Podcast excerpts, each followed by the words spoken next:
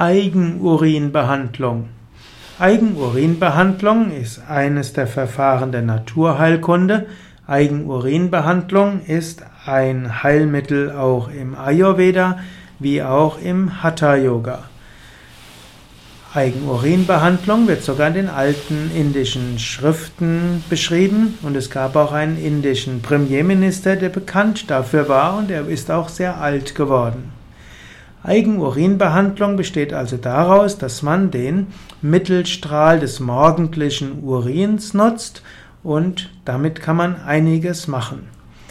Eigenurinbehandlung kann man nutzen, um zum Trinken. Man kann also ein 100 Milliliter Glas Urin schlucken, manche sagen auch 50 Milliliter. Und das soll helfen zum Beispiel gegen Allergien, es soll helfen gegen Autoimmunentzündungen und manchem anderen. Also zum Beispiel also Asthma, Neurodermitis und Nesselsucht und so weiter kann, kann geheilt werden durch Eigenurinbehandlung. Ich selbst habe zwar keine Erfahrung mit Eigenurinbehandlung für mich selbst, aber ich kenne eine Reihe von Menschen, die gesagt haben, dass sie durch das Trinken von 50 bis 100 Milliliter dieses Mittelstrahls des morgendlichen Urins frei geworden sind von Neurodermitis oder Asthma. Eine zweite Form der Eigenurinbehandlung ist das Einreiben mit Urin.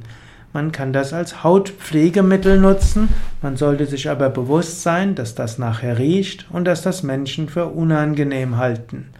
Eine dritte Art der Eigenurinbehandlung wäre die Injektion mit Eigenurin. Das muss dann aber von einer Fachkraft gemacht werden, denn das muss steril dann gemacht werden. Urin selbst ist steril, keimfrei, nur im Krankheitsfall enthält Urin Bakterien. Man kann also Eigenurininjektionen durchführen. Und das soll auch für Verschiedenes gute Wirkungen haben. In diesem Sinne, Eigenurinbehandlung ist eine der Methoden, die man ausprobieren kann.